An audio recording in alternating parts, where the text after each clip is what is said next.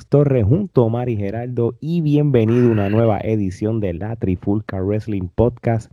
Y en esta edición de hoy vamos a hablar de lo que ocurrió en el evento de WWE Fastlane 2021 pero antes, muchachos, estamos a ley de nada para WrestleMania y eso significa el segundo aniversario de la Trifulca Wrestling Media, muchachos. Esto, el tiempo pasa volando.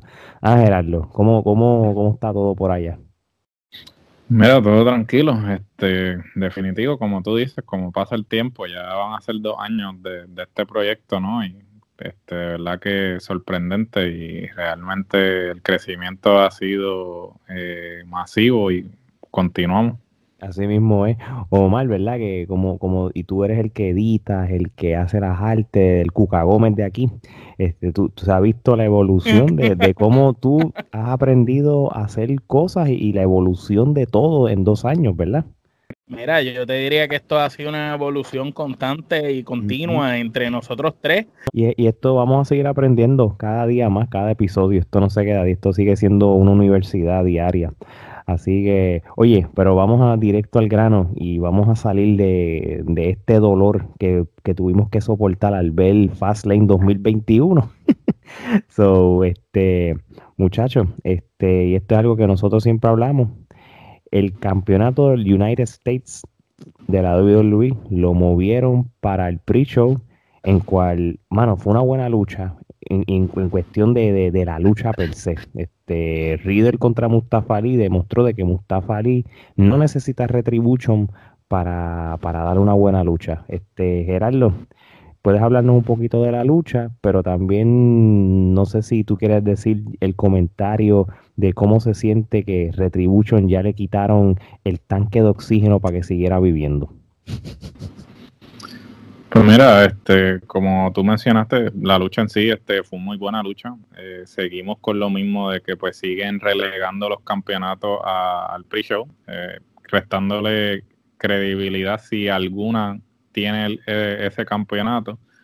Y ciertamente Retribution como facción nunca debía haber existido y el hecho de que siguieran alargando este, la crónica de una muerte anunciada este, estuvo de más.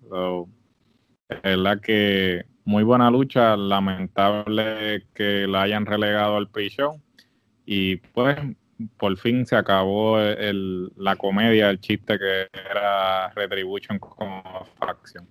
Oye, Omar, este, ah, puedes hablar de la lucha si quieres, pero más que eso, ¿tú crees que ya es hora que la WWE le dé una mejor oportunidad a quien sería Mia Jin y en este caso a Dominic Dijakovic, que son muy buenos luchadores que no merecen estar en gimmicks así?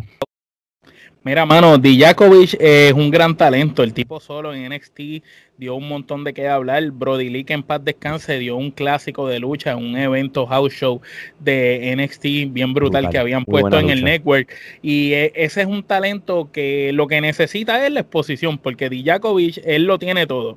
El tipo tiene el tamaño, lucha bien. Lo que no tiene es la juventud. Así que tienen que aprovechar que el tipo ahora mismo está en su en su pick, por decirlo así, y utilizarlo al mayor velocidad posible. Mia Jin, sabemos que es una caballota.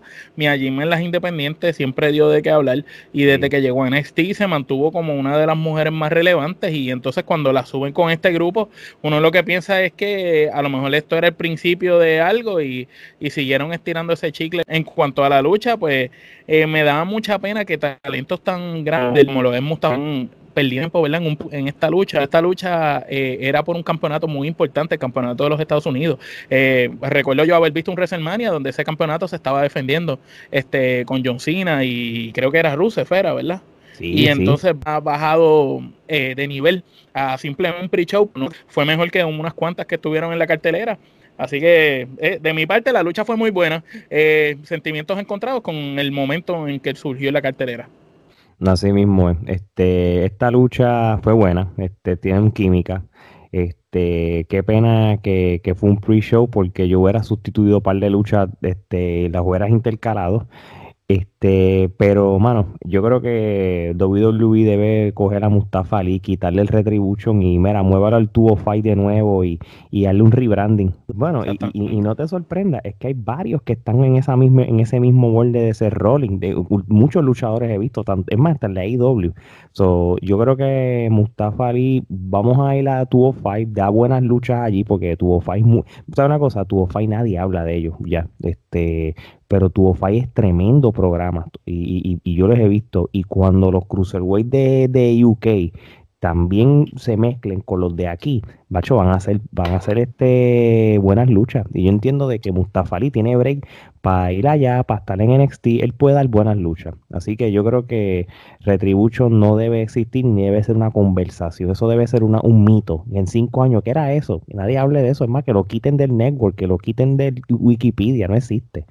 So, este, bueno, la lucha como tal. es como Right to Sensor era que se llamaba la, la facción esta que usaba las corbatas y eran de blanco. Sensor, Right to Sensor, ¿te acuerdas? No, Right to Sensor. Bueno, pero para pa, pa Retribution mejor usaba Right to Sensor. Mira, este, a esta lucha yo le doy tres kenepas, mano, con tú y eso. Gerardo. Tres kenepas también. Omar. Las tres se las merecen. Bueno, una que no se merece tres kenepas es el show que abrió este Fastlane, que es este la manera insistente y pujando el storyline de Bianca Belair y Sacha Banks, pueden haber buscado mejores maneras de, de, que el storyline fuera relevante, obviamente, para el campeonato de la de mujeres de SmackDown, pero Nia Jax y China Baszler le ganan a Bianca Belair y Sacha Banks. Este, un storyline traído por los pelos. Este, Omar, este, ¿tienes algún comentario o quieres darle la que Nepa podría? No sé qué quieras hacer. Eh, bueno, como, como siempre digo, donde está Nia Jax, este, las luchas semanas, que sabemos que China Blazer, eh, tanto Bianca Belair y ni se diga Sacha son unas caballotas y ellas por más que hayan tratado de hacer esa lucha, simplemente con Naya, dicho en el pasado, porque está perdiendo la razón de ser. Gerardo, este, ¿qué tú piensas de, esta lucha y, qué tú piensas de este storyline? Este, ¿Tú crees que es la mejor manera de, de tú crear una rivalidad entre Bianca Belair y Sacha Banks? Están trayendo, están reciclando un Stone Cold con un HBK hace, wow, desde el 97. No, exactamente lo que tú dices en términos de traer este feudo por los pelos. Sea, no hay necesidad de que eh, Bianca y Sasha estén peleando por esos campeonatos porque, ¿sabes qué sentido hace que tú las vas a enfrentar eh, uno a uno en WrestleMania y entonces estén luchando en pareja un, un, evento antes de WrestleMania? Como que no hace sentido y, y, me parece que pudo haber tantas cosas para este construir este ángulo y, recurrir a ese, a la que realmente vuelvo y repito, este campeonato de mujeres este de WWE de, del main roster no sirve para nada. Eh, gracias a Dios, pues ya hicieron un campeonato para NXT de, mujeres en pareja y, entiendo que para opacar, para, para demostrar lo que es una, una verdadera división de parejas de mujeres. Y me parece predecible, me parece algo estúpido de hacer y sin duda alguna Kenepa podría, porque como dijo Omar, donde, donde esté Naya Jax, eso no va para ningún lado. No, estoy de acuerdo con los comentarios de ustedes. Este, como dije al principio, es un storyline este, llevado de una manera que no sé, no, no creo que hubiera sido la mejor manera de llevarlo, porque prácticamente forzaste poner entre comillas a Sacha Banks como de mala con, con por, por, una bobería que sucedió una lucha en parejas o este, tienen, tienen que buscar la manera de que, de que, porque como que quita las ganas de ver la lucha en, WrestleMania.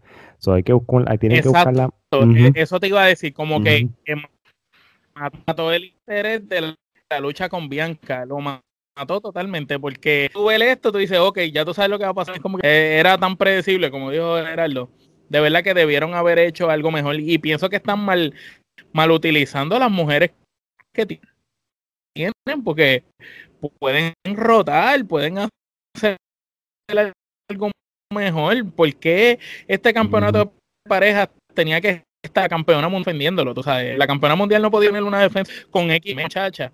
No sé, en verdad. Claro.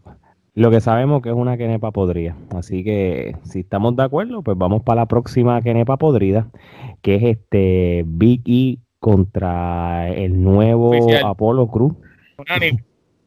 Unánime, no tengo más nada que hablar. Este, por los pelos, esto era una lucha de main event. Este, Yo tengo un comentario, tengo un comentario. Decirlo. ¿Por qué, Apolo está hablando como Eddie Murphy en Coming to America? De, eh, eh, este, ¿alguien, ¿Alguien me puede explicar? este Porque, eh, ¿sabes? De la noche a la mañana empieza a hablar con este acento súper estereotipado y entonces. Eh, Tiene el acento de, entre el que usaba el otro Semi, Arsenio Hall. Sí, eh, Arsenio Hall en Coming to America. Sí, y, es como que, mi hermano, pero a estas alturas todavía estamos con esto de estar forzando acento y, y, hacer este, estos gimmicks ridículos. Mira, eh, eh, está, el racismo, quiere meterle racismo a todo con. Espera, Gerardo, están a punto de cambiarle otra vez el gimmick y hacer el Sabacimba 2 de que te sí. Apolo Cruz no tiene carisma. Apolo Cruz talento dentro del ring. Debieron haberle puesto y que no habló algo así. Apolo Cruz no tiene no, no importa el personaje. Yo recuerdo cuando hicieron el pietaje de, de NXT, de la historia de NXT del, del, documental, salía un Apolo Cruz bien joven tratando de decir una promo y Escojol estaba entre los, los que lo estaban evaluando y lo mira y le dice, mira, eso no sirve. Eh, tienes que hablar que la gente se crea lo que tú estás diciendo. Lo que estás haciendo no sirve. Y Apolo Cruz como que, ok, y volvió y lo intentó. Y todavía yo sigo viéndolo. Y, mano, no, años después todavía no sirve. El cojón lo frustró. Pues. bueno, pues entonces de esta quenepa podrida, vamos a la próxima quenepa podrida. Porque, oye, increíble. Braun Strowman se supone que luchará con Chain. Hacen la estupidez esta de que le seleccionen y qué sé yo. Y te ponen un segmento con Elias, que sabía que iba a ser un Squash Max. Pero estoy molesto. Porque a Elias, perdón que te interrumpa, le habían dado un empujón bien brutal hace año y medio. Hace un año. Cuando estaba, y luego de, estaba Heyman. Y luego de que vino de la lesión, han tenido a Elias como un Jovel. Entonces, ¿de qué vale que Elias trabaje más en su físico que la mitad de roster y se esté pullando lo que sea, porque se ve físicamente impresionante. Tiene carisma, tiene a los fanáticos ahí. El gimmick es de él. No se parecen. Tú no puedes verlo y tú decir, ok, físicamente quizás tiene un trasunto a Macho Man, pero el tipo no se parece a nadie. El personaje es distinto, es como que original de él. Mira, dale la oportunidad, pero no. Eh, lo tienen como un Joverman. Y entonces esas son las cosas que tú ves y tú dices, en serio, y Braun Strowman, ¿hasta cuándo más se lo quieren empujar a la gente por ojo que nariz?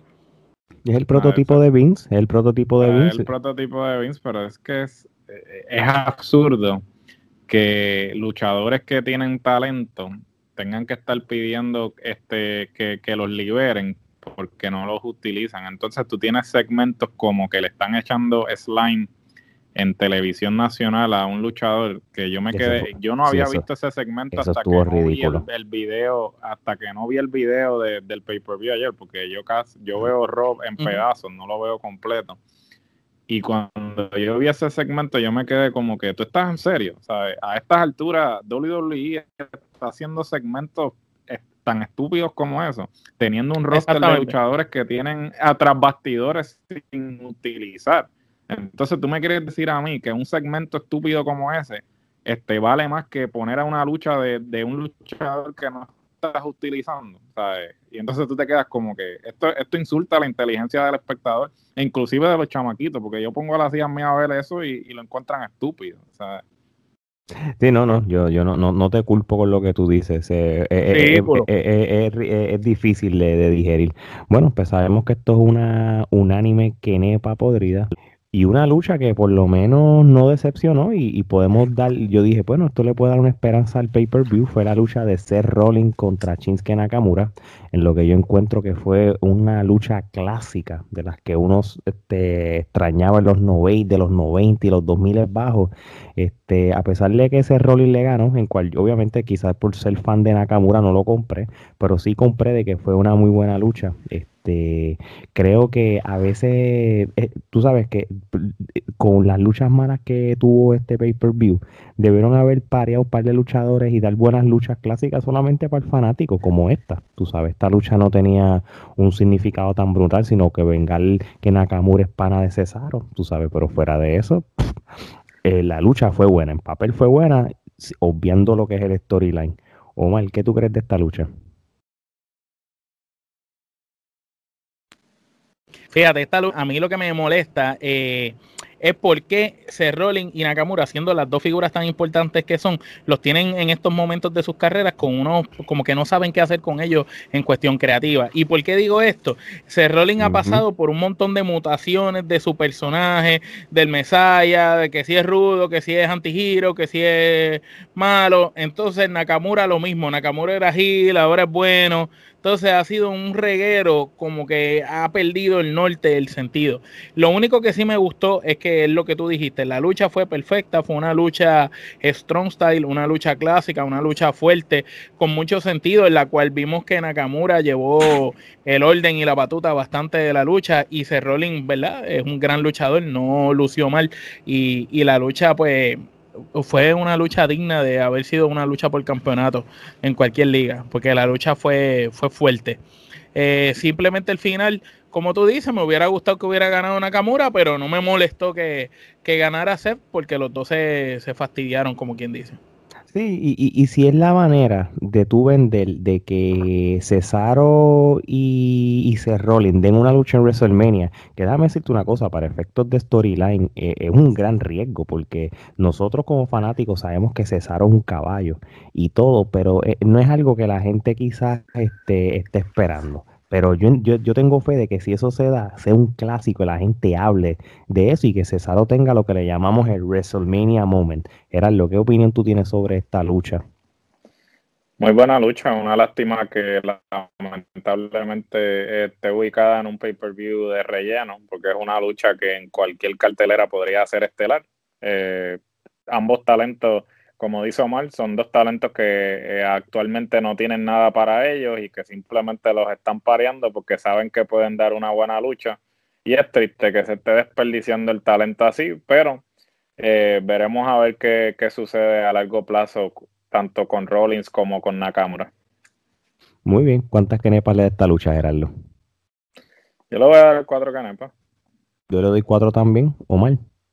Nos vamos ánimo con cuatro. Estuvo, estuvo buena la lucha.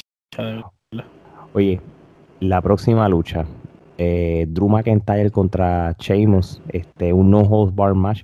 Este, podemos decirle que fue un luchón. Este, yo, yo, nunca, yo nunca he sido fan de Sheamus. No significa que reconozco que tiene buenas luchas, pero llegó un momento dado que me aburrió de verdad me gustó el Sheamus de ahora. Me gusta que, que, que, que, está enfocado más en lo que es lucha en vez de storyline estúpido.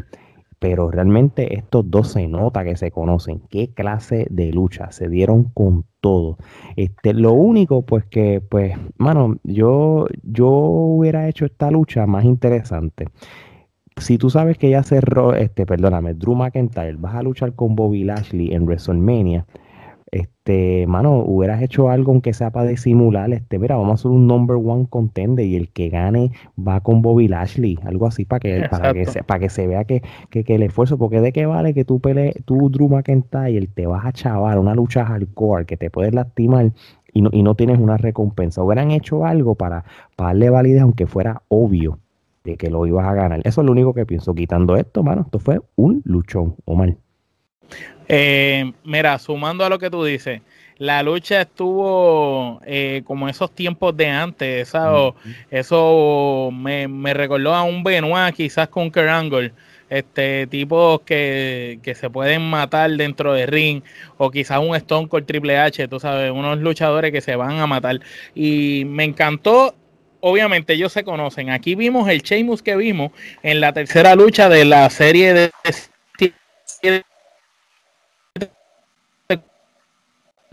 con Cesaro.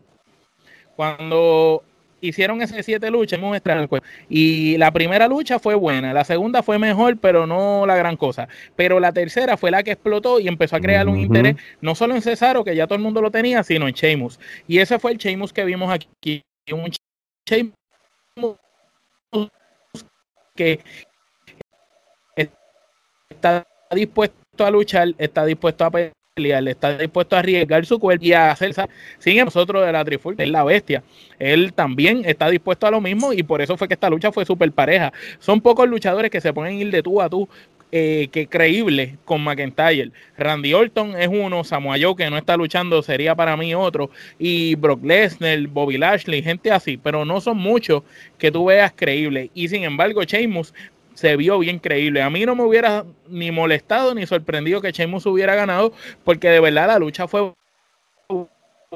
buena y se dieron con, todos esos tipos, se mataron dentro del ring. Es una lucha que es de esa que tú la ves y tú sales satisfecho y dices, valió la pena la lucha, ¿verdad? Así mismo es, así mismo, de acuerdo contigo. Eh, sí, muy buena la lucha. Este, hago eco de, todo lo que ustedes mencionaron. Fue una lucha clásica en todo el sentido de la palabra. Este, me sentí que estaba viendo pues una de estas luchas eh, finales de los 80, principios de los 90 de, de, de dos gigantes, ¿no? Eh, que finalmente se encuentran. También eh, cinco kenepas para el maquillaje de McIntyre, este, de William Wallace, de Braveheart. Este, me, me, me tripió el, el maquillaje, esos cinco kenepas para él y muy buena lucha. Definitivamente creo que fue de las pocas cosas que salvó este evento, porque de lo contrario, el evento fue pésimo. Sin embargo, esto fue como que la única cosa que se puede decir que realmente salvó esta lucha y, y otras cosas que pues vamos a mencionar más adelante en la mm. cartelera. Así mismo es. Este, yo le doy a esta lucha entonces cinco kenepas. Este, ¿cuántos tú le das, Omar? Le doy cinco, cinco, cinco kenepas. Gerardo. Yo le voy a dar cinco kenepas también. Oye, cabe destacarle que esto que pasó no es nada, no es nada nuevo que la WWE haya hecho. El WrestleMania 17, cuando Stone Cold luchó con D-Rock, este, un mes antes, ellos tuvieron el evento de No Way Out, ¿verdad? En ese evento, eh, D-Rock le gana el campeonato a Kurt Angle y Stone Cold era el, era el que ganó el Royal Rumble. Solo era el number one contender como quiera. Él luchó en una lucha que se llamaba Three Stages of Hell contra Triple H Triple H le ganó y no le quitó el standing a Stone Cold para él seguir siendo el main event. Sé que esta lucha a mí no me hubiera molestado que either way se ganara, aunque sea, tú sabes, lo, hicieron bien, vamos a decir, lo hicieron bien con todo y eso. Me hubiera gustado que lo hubieran dado un, como algo como hubiera hacerlo significante, pero este bregó. Bueno, lo próximo que pasó en el evento fue, este, y esto duró un incentivo, un incentivo Sí, esto fue como un segmento, este, solamente para traer a, a The Fin, vamos a hacerlo, vamos directo al grano. Este, Alexa Bliss, para efectos de récord, le gana una lucha a Randy Orton en lo que sería una lucha intergénero. cual no se tocaron, porque WWE no va a hacer eso, pero este, la razón de todo era pues que apareciera The Finn, así que más que hablar de Alexa Bliss y Randy Orton, vamos a hablar más de The Finn, este, Gerardo, este, ¿qué tú crees de, este concepto de The Finn que siguen este, cambiando y, y evolucionando, si esa es la palabra? Primero, a mí, a, mí el gimmick, a mí el personaje me gusta. O sea, yo tengo que admitir que inicialmente cuando empezaron los, segmentos y todo eso, como que, ya como que qué pasa aquí, pero a medida que ha ido evolucionando, definitivamente me gusta el personaje. Yo creo que Bray Wyatt es uno de los tipos más creativos que esa empresa tiene en estos momentos y que si realmente le hubiesen dado Eh, más protagonismo, más del que le están dando, el, tipo realmente podría estar este, al, tope de la cartelera y, eh, y, mantenerse. Sin embargo, pues han tenido este esta indecisión de si lo tiran al, al evento estelar o si no, si sí o si no. Entonces yo creo que ese frío y caliente que han tenido en cuanto a su booking es lo que ha, causado pues que quizás él no cause el, mismo impacto que causó un Kane o, que, que, causó un Undertaker en su momento y hasta el mismo Mick Foley con el personaje de Mankind, ¿no? Yo creo que ellos este, deberían mostrar más confianza en el, en el gimmick y no estar con ese frío caliente de si lo ponemos o si no, ¿sabes? No, déjalo correr, ¿sabes? Dale, tú la bola y déjalo que él corra, ¿sabes? Entonces, creo que eh, me pareció muy bien el regreso y el segmento y el, y el maquillaje. Este, muy bueno. Entiendo que el que le está haciendo los maquillajes este, es este. Ay, se me olvidó el nombre ahora. Este, el que le, el, mismo que le hizo la máscara, Tom Sabini. Tom Sabini, que, que es conocido por este Jason, sí, Friday the 13, este, eh, los mejores maquillajes de las películas de horror de los 80 los hizo Tom Savini. So, si están viendo todo ese maquillaje, todo eso, eh, es Savini el que está haciendo todo eso, por eso es que está quedando como está quedando. Y pues tremendo segmento. Eh, y Alexa Bliss está haciendo tremendo trabajo. A mí creo que es de las únicas cosas que yo disfruto de ese programa, este, los segmentos que ella sale. Muy bien, de acuerdo contigo. Omar. Eh, Alexa sí está haciendo buen trabajo. Me gusta cómo ha tomado el personaje de tener la bipolaridad o la doble identidad, como uno le dice. Le queda muy bien los cambios de cara, la sonrisa, está a otro nivel. El problema que tengo con Bray Wyatt, y yo sí soy fanático de Bray Wyatt desde que debutó. El, problema que tengo con el personaje de él es que tiene que la evolución del fin ha sido muy rápida y no es suficiente a la gente darse o con el personaje. Como que piensan, han sacado cada versión que hemos visto del fin. Desde ese fin que debutó Dark con la cabeza de Breguaya como el candelabro, ese primer fin, yo entiendo que debieron haberle dado un tiempo, un par de años que, que, luciera bien, pero sin embargo ha estado intermitente. Viene, se va, viene, cada vez que viene y ya empiezas a modificar cosas, ya lo quemaron y, ya revivió y ya está todo quemado. Entonces, ¿sabes? Eh, entonces es que la parte del fin pre Randy Orton este, ha estado ahí. Randy Orton siempre ha sido el cuco del, el que le quemó las cosas de la hermana Abigail, los restos de ella, el que lo quemó a él. Siempre Randy Orton es como el cuco.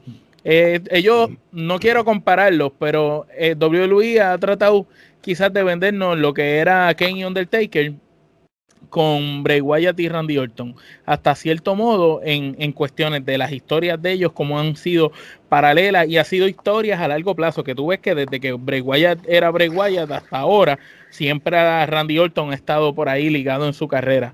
Eh, la, lucha, pues no se le puede llamar una lucha intergénero. Pienso que es un insulto para las luchas intergénero que se dan buenas por ahí. Y pienso que, sería una, una desfachatez nombrarlo una lucha intergénero. Pues pienso que fue un segmento, como tú bien dijiste.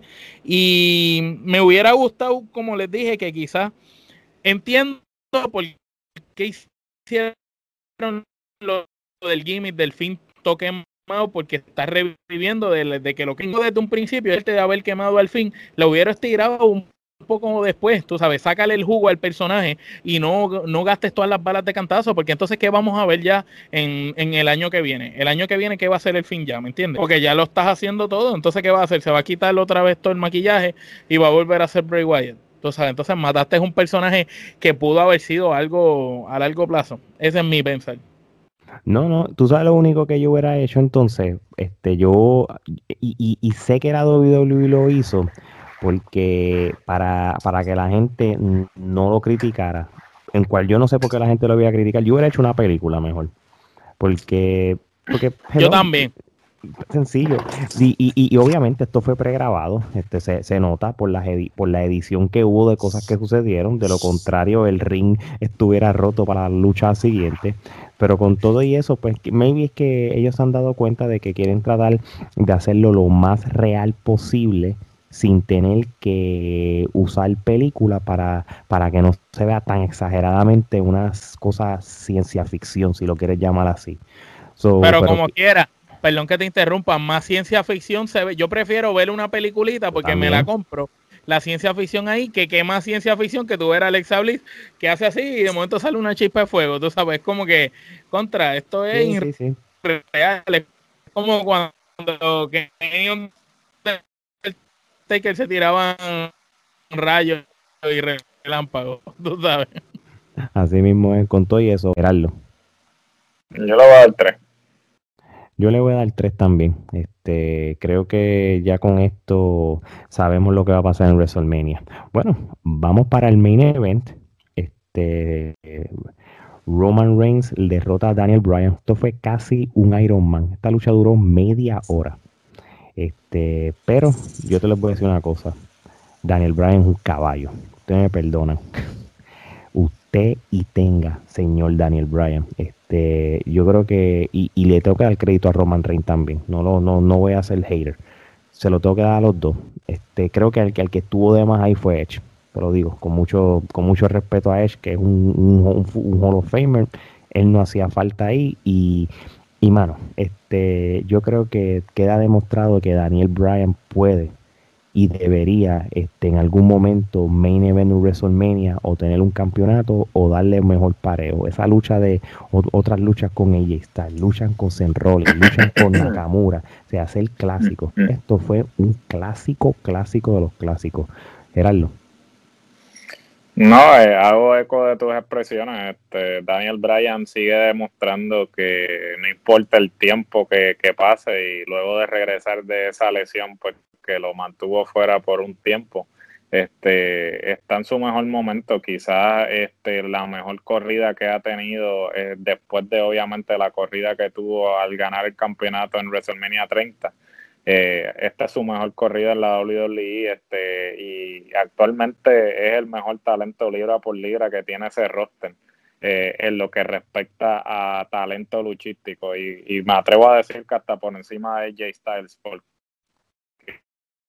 eh, lo que él hizo ayer en, en esa hay que decirlo si tenga el tipo está a otro nivel definitivamente si lo que se está rumorando es cierto, aparentemente la lucha entonces va a ser una lucha de triple amenaza, Edge, Bryan y, Roman Reigns en WrestleMania y me parece que luego de, lo que hizo Bryan ayer, eh, es lo menos que pueden hacer este eh, para recompensar ese esa lucha que él dio. Y sin duda alguna, vuelvo y repito, tanto la lucha de McIntyre como esta fueron las únicas dos cosas que se pueden sacar de este evento que valieron la pena. El resto realmente, perdonando la expresión, fue una mierda.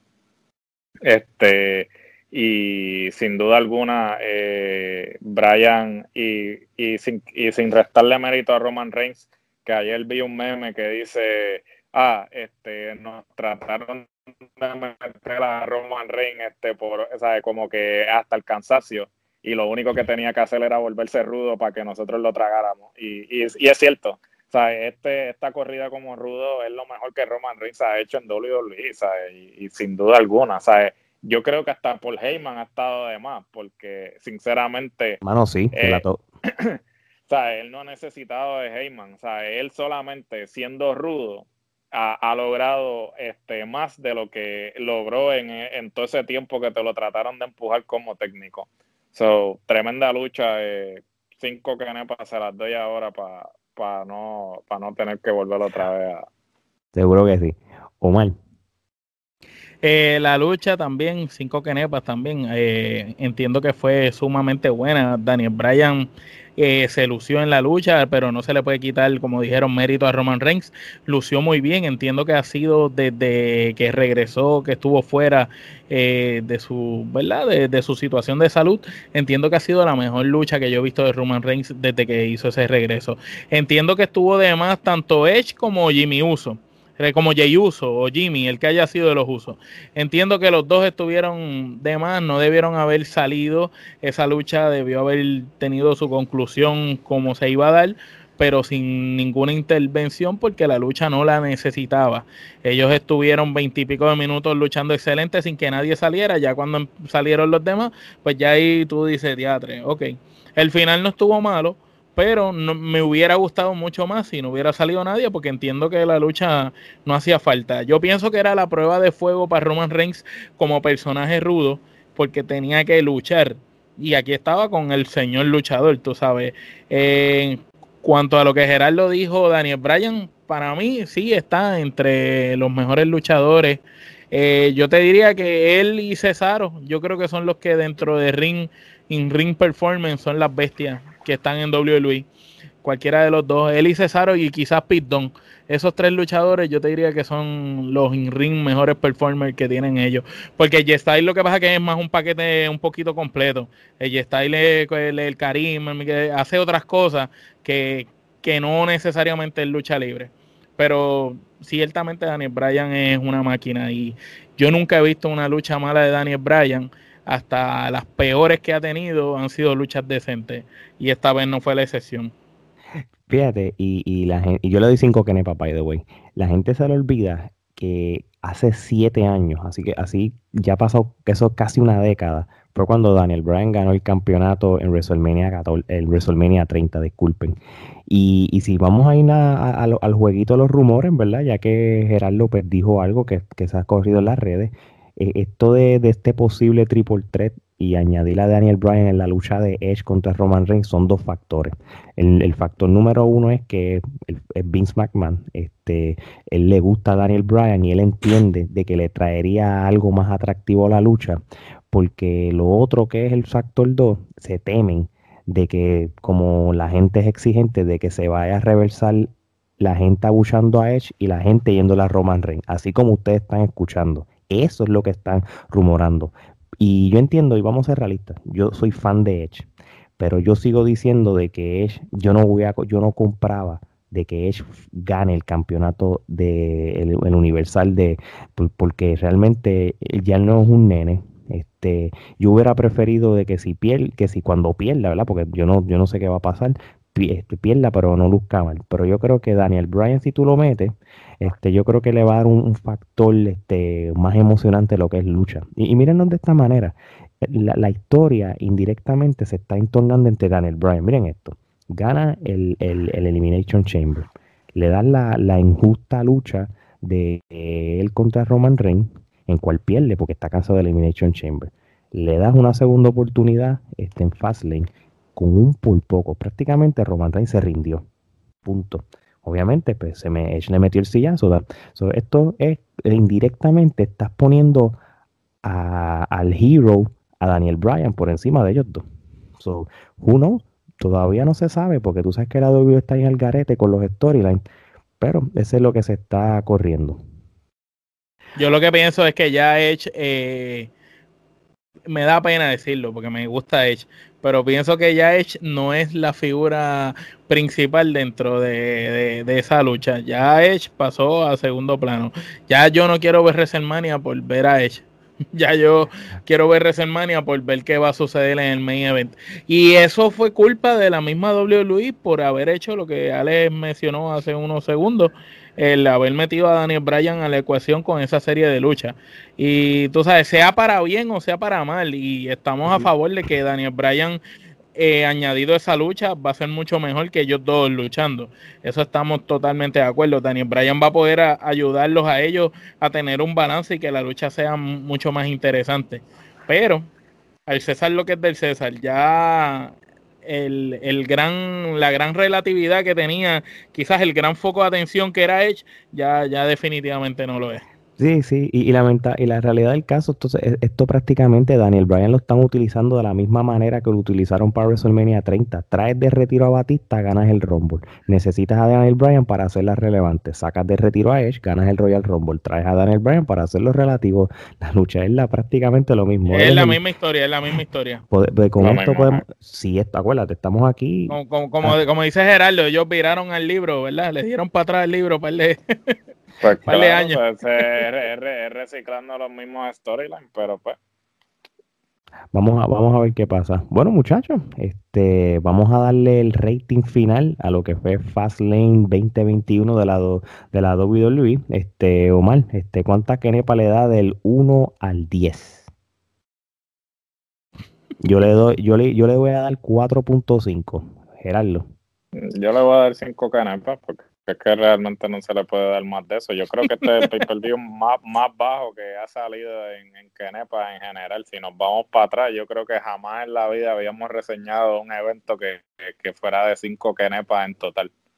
Sí, y, y, y, qué cosa, mano, que por lo menos, no, este, fíjate, si yo calculo lo de las quenepas, si no hubieran habido tantas quenepas podridas, hubiera terminado con un 7, porque acuérdate que de, hubo, tres luchas, hubo tres luchas clásicas. Sí, pero las podrías, pero es que hubieron tres podrías corridas ahí.